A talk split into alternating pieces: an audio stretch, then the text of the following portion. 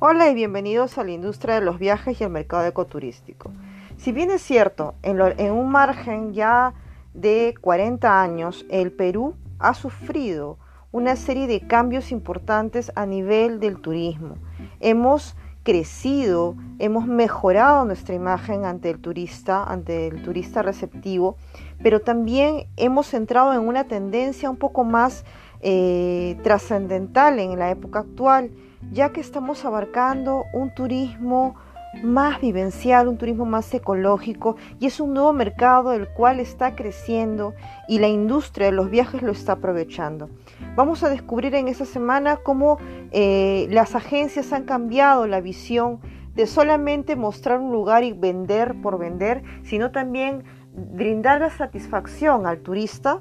de que es un producto